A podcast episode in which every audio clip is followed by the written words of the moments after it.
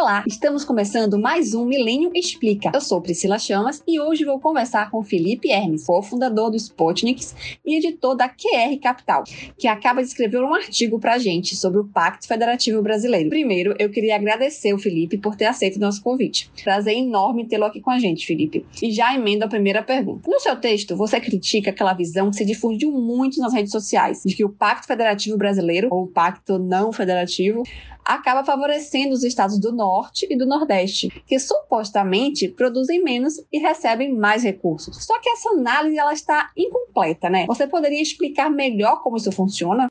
Bom, uh, em primeiro lugar, muito obrigado ao Milênio pelo convite, muito obrigado uh, ao pessoal que está acompanhando o podcast também. Eu acho sempre importante a gente ter essa espécie de discutir a relação aqui, de falar internamente entre os liberais, de falar internamente entre pessoas que, que não estão querendo discutir o básico, mas já tem uma base, já tem uma, umas ideias bem formadas e conseguem, portanto, discutir melhoramento dessa dessas ideias, o aprofundamento dessas ideias. E eu acho que é exatamente isso que o texto busca trazer. Né? A ideia original ela surge de um gráfico que mostra as transferências do governo federal para os estados e municípios e passa uma ideia que, a meu ver, é totalmente errada de que existe um favorecimento a determinadas regiões no Brasil em detrimento de outras. Né? Então, esse gráfico é bastante comum, principalmente entre pessoas do sul-sudeste, são dois estados, duas regiões, perdão, uh, pouco favorecidas ou, ou, mesmo prejudicadas no acordo da Constituição Federal de 88, que cria Fundo de Participação dos Estados e dos Municípios. E esse Fundo de Participação ele destina 85% da verba para o Norte, Nordeste e Centro-Oeste e 15% da verba para o Sul e Sudeste. Uh, além desses fundos, você tem outros fundos regionais, né, como o Fundo Regional do Centro-Oeste ou do Nordeste, enfim. Mas são esses dois fundos que fundamentam esse gráfico sobre retorno de impostos, né? E essencialmente o problema desse gráfico não é a ideia original de que os brasileiros estão sendo expoliados por Brasília, e sim a ideia de que as transferências para estados e municípios representem uh, apenas esse valor. E não é verdade, né? Porque o governo federal ele gasta em torno de um trilhão e meio por ano, e esses dois fundos uh, de participação na receita total, né? A ideia central é que os impostos sejam em partes compartilhados com estados e municípios, da mesma forma que o ICMS estadual é compartilhado com o município, o IPVA estadual é compartilhado com municípios. Então a ideia é que o ente federativo maior compartilhe parte dos impostos que arrecada com os entes federativos abaixo dele, né? Mas isso representa uma pequena fração do orçamento federal, porque desse 1,5 trilhão, os fundos correspondem a 300 bilhões. Todo o restante é o que eu acho que a gente deveria focar para entender como endereçar esse problema em Brasília. Uh, se você pega o restante do orçamento do gasto público federal, você vai ter lá previdência como principal despesa, funcionalismo como segunda principal despesa e subsídios e desonerações como terceira principal despesa. Né? E, e esses três tipos de gastos são extremamente desiguais no Brasil, porque eles são gastos essencialmente de lobby, ou seja, de, de, como determinadas categorias conseguem conseguir os seus privilégios, por assim dizer. Seja o funcionalismo público lutando por aumentos, seja uh, trabalhadores privados lutando por uma previdência diferenciada, ou grandes indústrias lutando por desonerações e, e subsídios. E são esses três gastos que compõem mais de 90% do gasto público federal e que tornam muito difícil a gente ter um federalismo no Brasil, né? porque você cria essa ideia de que determinados estados são mais privilegiados do que outros e alguns estados são sacaneados, por assim dizer, dentro do pacto federativo, quando na realidade a questão é muito mais complexa. A questão está muito dentro dos próprios estados, uh, em pequenos grupos de interesse, em pequenos uh, favores que cada um recebe. E é nessa, nessa, nesse sentido de que cada um tem um um favor do governo federal e tem alguma coisa que recebe que, que acaba separando as pessoas e impedindo que elas possam discutir algo mais amplo, um federalismo mais amplo no Brasil. Uh, então você vai ter discussões, por exemplo, em torno da Zona Franca de Manaus, que é um privilégio regional, que por outro lado conta com o apoio de senadores do Sul, Sudeste que querem favorecer as suas indústrias locais ou que querem favorecer o grande empresariado que financia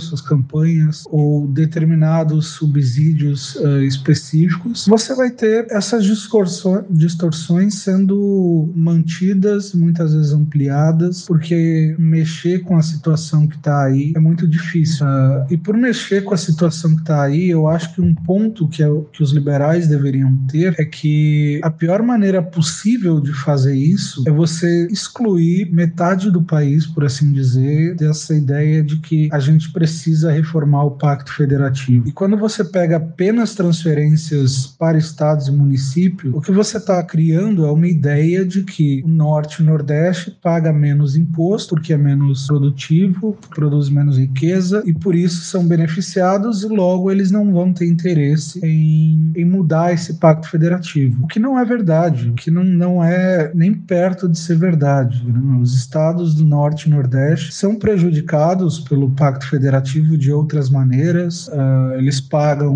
impostos, uh, impostos e, e custos para subsidiar a indústria no centro-sul, eles pagam uh, contribuição previdenciária muitas vezes para subsidiar uma previdência que transfere mais recursos para o Rio de Janeiro ou para o Rio Grande do Sul do que para o Piauí, já que as pessoas, já que há uma população maior de idosos nesses estados. Uh, você tem uma média de aposentadoria por idade em São Paulo e Santa Catarina, que é quase 10 anos antes do, do Piauí, do Maranhão, do Acre. Uh, você tem ainda um contingente de funcionários públicos que até 2019 era maior no Rio de Janeiro do que é em Brasília. Então você tem uma série de questões de, de transferências que não entram nessa conta e que prejudicam a população do norte e nordeste, que mostra que, no fundo, o nosso maior problema é exatamente uh, como Brasília consegue separar a gente impedir que a gente faça uma discussão mais ampla, uma discussão mais conjunta, para que todos os estados tenham uh, a sua contribuição em uma mudança efetiva nesse pacto federativo. Uhum. Você citar Getúlio Vargas como uma espécie de culpado pelo que o nosso pacto federativo se tornou. Mas qual foi exatamente a participação dele nisso? Bom, acho que é relativamente tranquilo de a gente resumir essa questão de Getúlio um pouco mais rápida, especialmente porque não é segredo para ninguém, exceto para algumas poucas pessoas negacionistas, que Getúlio foi um ditador que assumiu com um golpe de Estado, que entrou em uma guerra civil contra um ente federativo e assumiu uma visão de Estado uh, muito diferente daquela que a gente tinha antes, que era um Estado controlado por pequenas elites locais que se revezavam no poder. O Getúlio tenta então criar uma elite nacional e cria um modelo econômico bastante similar ao do, do fascismo, ao, a uma economia de guerra, por assim dizer, uh, em que a relação entre o setor empresarial e o setor público é uma relação muito mais umbilical. Então, Getúlio vai apontar diversos setores que ele considera estratégicos na, na mudança econômica, na, na, nova economia, como é o caso da indústria, que era um setor uh, relativamente mais fraco até então, e vai nomear pessoas, vai criar favorecidos, vai criar uh, incentivos para que determinados grupos consigam se sobressair. E junto de tudo isso, ele vai buscar consolidar o poder federal, consolidar o poder central né, na própria figura dele, uh, criando elites locais uh, novas, elites subalternas ao governo federal, uh, desarticulando partidos e organizações que, que, defendiam o federalismo até então, e vai instituir um ato bastante simbólico, né, que eu inclusive recomendo que procurem no YouTube, que é a queima da bandeira dos estados. Né? Então, Getúlio reuniu, não vou lembrar agora o nome da praça aqui no Rio, mas ele reuniu todas as bandeiras estaduais, acendeu uma pira com, com fogo e basicamente sinalizou que, que de uma maneira centralizadora, ditatorial uh, ou fascista, como queiram dizer, o governo federal agora assumiu um papel muito mais relevante do que as diferenças regionais. E eu acho que esse é um ponto crucial politicamente e economicamente. Né? Uh, por ironia do destino, por algo que o próprio Getúlio não entendia, o Estado mais favorecido com, com esse protecionismo econômico que o Getúlio iria instituir seria justamente o Estado com o qual ele entrou em guerra, né? São Paulo. Então, por décadas, a gente se prendeu em uma economia extremamente protecionista e nesse cenário a economia, a economia que tinha melhor infraestrutura e que tinha nos 30, 40 anos antes desenvolvido uma economia mais diversificada, uma economia mais integrada com o resto do mundo, que era São Paulo, acabou se favorecendo, né? Então, a, a gente tem a formação desse cenário onde existe um grande polo industrial no Brasil e, e ele tem CEP bem definido, né? Ele fica no ABC paulista, é uma região que vai ser favorecida pelas décadas seguintes, numa ideia completamente centralizadora e antifederativa do próprio Getúlio, que coloca de lado as diferenças regionais, que impede que, as, que os diversos estados uh, desenvolvam seu próprio potencial e principalmente que os próprios estados possam competir com o resto do mundo e assim formar a sua, uh, formar a sua própria identidade econômica. Né? A gente vai acabar nas décadas que sucederam, mesmo o fim do, do, da ditadura do Estado Novo, a gente vai manter esse padrão centralizador e um padrão de substituição de importações e de uma ideia de que o Brasil precisa ser autossuficiente para conseguir se desenvolver. Interessante. Muita gente não sabe disso. Mas vamos mudar um pouquinho de assunto. Eu queria saber de você o seguinte: além da questão distributiva de recursos, que já é muito discutida, quais seriam as outras vantagens de sermos uma federação de verdade, como os Estados Unidos, por exemplo? Eu acho que se a gente olhar para a própria história do capitalismo, a gente percebe como a descentralização é relevante, como a descentralização é importante para a gente ter inovação. O capitalismo não surgiu em grandes potências ou em grandes impérios, mas justamente em pequenas regiões desfavorecidas e que precisavam encontrar sua vocação e que precisavam encontrar uma maneira de sobrepor o seu pequeno tamanho, a sua pequena população a outras grandes ameaças que são os impérios centralizados. Né? Então, o capitalismo vai surgir ali, na, ali por Veneza, como uma república mercantil. Posteriormente, ele vai ganhar um grande impulso na Holanda do século 17, 16 uh, e vai ter grandes inovações por ali. Posteriormente, vai ter uma contribuição teórica muito relevante vinda da Escócia e não da Inglaterra. Isso é bastante curioso, né? Adam Smith ou diversos outros, como John Law, como, enfim, outros pensadores vieram da periferia e não dos grandes centros. E isso tem uma explicação bastante clara com relação à inovação, porque apesar de os grandes centros e os grandes impérios uh, aumentarem a quantidade de, de, de trocas, né, para ficar num exemplo aí de, de Smith sobre a riqueza das nações, uh, você tem um aumento da quantidade da especialização das pessoas e, consequentemente, um aumento da riqueza. Mas a inovação ela parte do desafio, né? A inovação ela não parte de um critério bem estabelecido de uma sociedade já rica, de uma sociedade uh, que compartilhe conhecimento, compartilhe riqueza, que tenha meios de troca bem estabelecidos. E o que o federalismo pode contribuir é exatamente emular esse cenário de, de mudar uh, essa ideia de que todos os estados compartilham sua riqueza entre si, ou de que de alguma forma o governo federal pode resolver e atenuar essas desigualdades e colocar a cargo das próprias pessoas o desafio de resolver os seus problemas. Né? Então, eu pego como exemplo aqui no Brasil a região de Santa Catarina, que é uma região colonizada um pouco mais tarde que as demais, é uma região que não tem grandes planícies, é uma região montanhosa, é uma região bastante difícil de você reproduzir aquele mecanismo de, de enfim,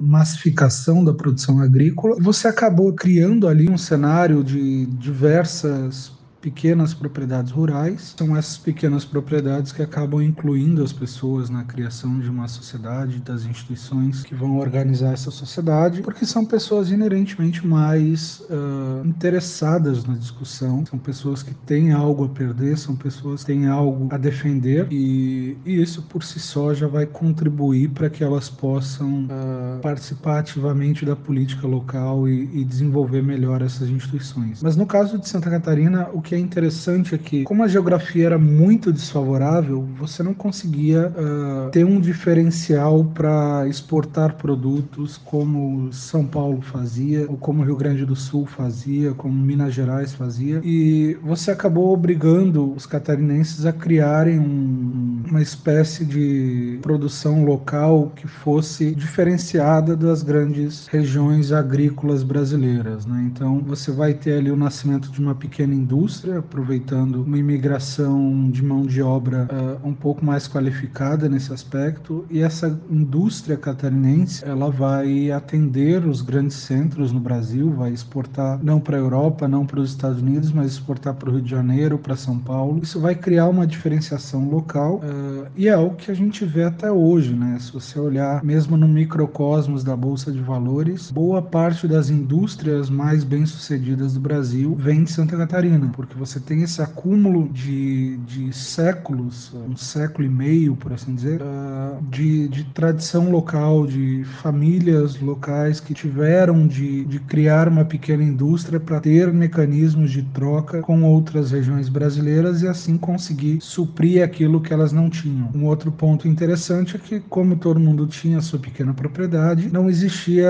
essa troca de excedentes uh, agrícolas, né? Então você teve que criar um mercado em que as pessoas pudessem atender não ao seu vizinho, mas atender a pessoas mais longe e assim mais distantes e assim oferir renda para poder uh, ter acesso a outros bens de consumo, bens de consumo que fossem diferenciados e que fossem importantes para ele. E, e, esse é um, um, dos pontos em que o Brasil conseguiu ter um modelo de, de desenvolvimento distinto. Uh, Santa Catarina ainda é hoje um dos estados mais desenvolvidos do país. Não é uma coincidência essa descentralização política. Ela existe até hoje, né? Um estado em que as maiores cidades não, não são a capital, não é onde está o funcionalismo público, não é onde está o governo, são regiões locais, uh, são regiões do interior, que têm a sua própria indústria, que têm a sua força econômica, não são dependentes do governo local ou do governo federal. Uh, e hoje, claro, com desenvolvimento de logística, desenvolvimento, enfim, de, de globalização, são regiões muito mais integradas com o mundo do que outras tantas no Brasil. Mas o ponto crucial é que o federalismo ele estimularia isso, ele estimula as pessoas a buscarem soluções locais, a buscarem soluções que digam respeito à sua realidade e não que estejam dentro de um plano maior do governo federal ou que estejam dentro de um plano, uh, plano nacional de desenvolvimento, por assim dizer. Entendi. O ideal seria, de fato, uma descentralização, que é praticamente o oposto do que ocorre hoje no Brasil. Mas você vê algum horizonte para mudar isso? É politicamente vantajoso para quem decide né, redistribuir esse poder? Eu acho que é uma situação bastante difícil hoje uh, pensar em redistribuir esse poder, principalmente porque a gente passa por uma maior integração global, a gente passa por uma ideia de, ao contrário, criar mecanismos globais para resolver problemas globais, o que é a mesma, uh, o mesmo cenário que a gente passou um século, um século e meio de criar mecanismos nacionais, né? Você tem em 1913, por exemplo, o governo federal americano cria o imposto de renda e cria um banco central e passa a ter um peso muito maior na economia americana, passa a ter uma, uma força de, de decisão e direcionamento dessa economia da sociedade americana muito maior do que tinha no século XIX, por exemplo. Uh, então, o maior desafio para mim hoje é como a gente consegue consegue manter as autonomias já existentes e rediscutir o papel do Estado brasileiro, uh, preparando ele para um cenário de maior integração global, um cenário de maiores demandas por parte uh, de organismos internacionais e, e, e, nesse sentido talvez você possa ter um aumento da, da descentralização federativa, por mais irônico que seja, de, de uma integração do país ao mundo uh, ocorrer ao mesmo mesmo tempo de uma descentralização local, uh, mas eu acho que você consegue conciliar isso na medida em que você altera as atribuições do governo federal, reduz o peso que ele tem sobre determinadas áreas. Né? A gente pode, por exemplo, lutar por uma reforma da Previdência que, que retiraria do governo federal o poder de, de redistribuir dinheiro entre as pessoas uh, e criaria um mecanismo de poupança. Eu acho que isso seria interessante de, de se pensar. Uh, uma reforma, da, uma reforma tributária que favorecesse uh, um desenvolvimento pautado por menos, menos por subsídio e mais por vantagens comparativas. E aí você diminuiria o peso do governo federal, preparando ele para participar mais ativamente dessas discussões globais e deixando a cargo dos estados e dos municípios uh, decisões mais locais, que tendem a continuar sendo locais, como é o caso de previdência, saúde, educação, uh, são temas em que globalização e centralização dificilmente vão atuar. Então, eu acho que existe esse espaço, existe essa condição para fazer isso. Por outro lado, deve continuar sendo muito mais tentador uh, aumentar a centralização, agora não a nível nacional, mas a nível global. Perfeito. Por falar em falta de interesse em mudar a forma como as coisas funcionam no Brasil, tem também a questão dos subsídios do governo federal a estados específicos, como por exemplo a Zona Franca de Manaus. Qual a sua opinião sobre ela? Eu acho que a Zona Franca de Manaus é uma das maiores aberrações de, de políticas públicas que a gente tem no Brasil. A gente está falando aí de um subsídio de 25 bilhões de reais por ano, que resultam em 500 mil empregos, são uma média de 50 mil reais por emprego gerado. Né? Se você fosse fazer uma média uh, nesse sentido pela população economicamente ativa do Brasil, você teria aí um gasto de 4,5 trilhões de, de, reais em subsídios, uh, o que é basicamente o dobro da, da renda média da massa salarial brasileira, né? cerca de 60% do PIB. Então, é um número extremamente desproporcional, é um número que não vai para a população, é um número que vai para meia dúzia de indústrias, uh, como a Ambev, a Coca-Cola, a Honda, enfim, empresas de bebidas, alimentos e, e montadoras, e, e, que não resulta em um desenvolvimento expressivo da região. Né? Tem aí um terço do, do PIB de Manaus sendo gerado pela Zona Franca, e, e ao contrário, você ignora completamente uh, a realidade local, você não dá às pessoas participação no desenvolvimento da economia, no desenvolvimento das suas atividades econômicas, você não dá às pessoas o, o direito de pensar no seu próprio desenvolvimento, de encontrar aquilo que seja mais produtivo, e você, e você acaba prendendo essa população uh, a esse modelo completamente arcaico de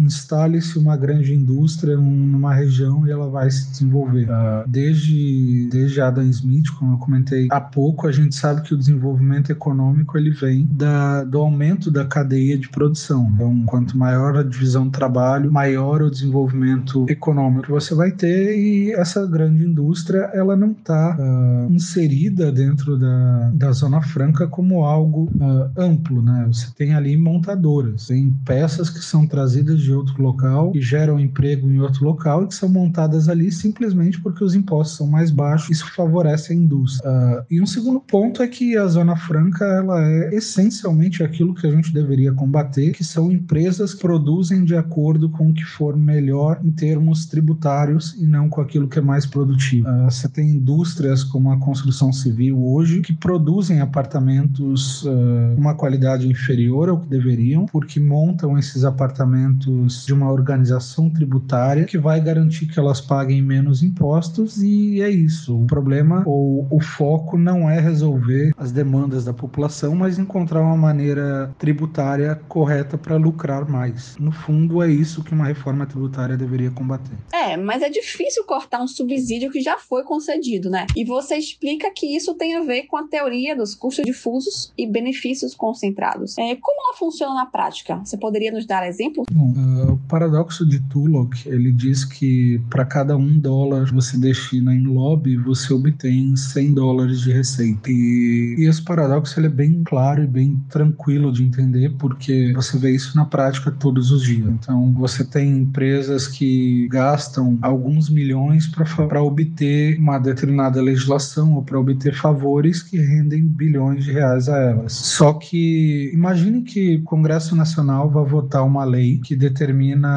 que 10 pessoas no país devam receber 100 milhões de reais. Uh, quem é que vai ter mais incentivo para lutar sobre essa lei? Cada pessoa dessa pode gastar, vamos supor, um milhão de reais fazendo lobby a favor dessa lei, ou os 200 milhões de brasileiros que teriam que gastar seu tempo, gastar recursos simplesmente para impedir que sejam roubados em cinco reais, por exemplo. Você tem aí um custo médio que, um, que uma lei como essa criaria em torno torno de, de 5 reais por pessoa, e você tem o benefício que seriam 100 milhões de reais por pessoa. Então, em termos de mobilização, em termos de, de disposição e incentivos para lutar sobre esse projeto, as pessoas que seriam beneficiadas têm muito mais do que aquelas que seriam prejudicadas. E na maioria das vezes, quando a gente trata de orçamento público, a questão é exatamente essa, né? Você tem benefícios concentrados e prejuízos socializados. E, e é isso que o Tulo, que o Buchanan tentaram desenvolver uh, e foram muito bem sucedidos, inclusive na teoria da escolha pública, uh, que para mim é uma das escolas liberais mais importantes da história. Eu diria que muito pouco estudada por boa parte dos liberais aqui no Brasil ou no resto do mundo também, uh, e que pode nos dar bons insights e boas observações sobre a maneira como o governo funciona e sobre a maneira como a gente acaba sendo